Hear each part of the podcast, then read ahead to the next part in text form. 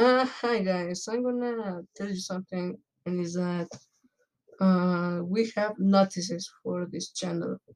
As you know, the text of the channel is in Spanish because, well, I'm in Mexico, but well, um, I'm gonna be doing some episodes in English, so don't worry, I'm gonna be the most funny I can, and well. Uh, I want to notice you that if the episode have a text in Spanish, but also there is a text on English, that that means that the the first part of the episode is gonna be on Spanish. But don't worry, you can skip a little bit.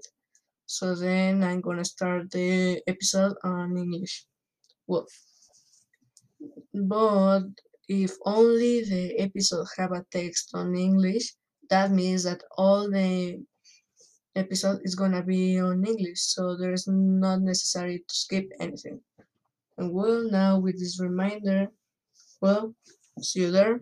And well, I don't know if I'm gonna be funny or what you consider funny, but I will try the best. So, see you soon.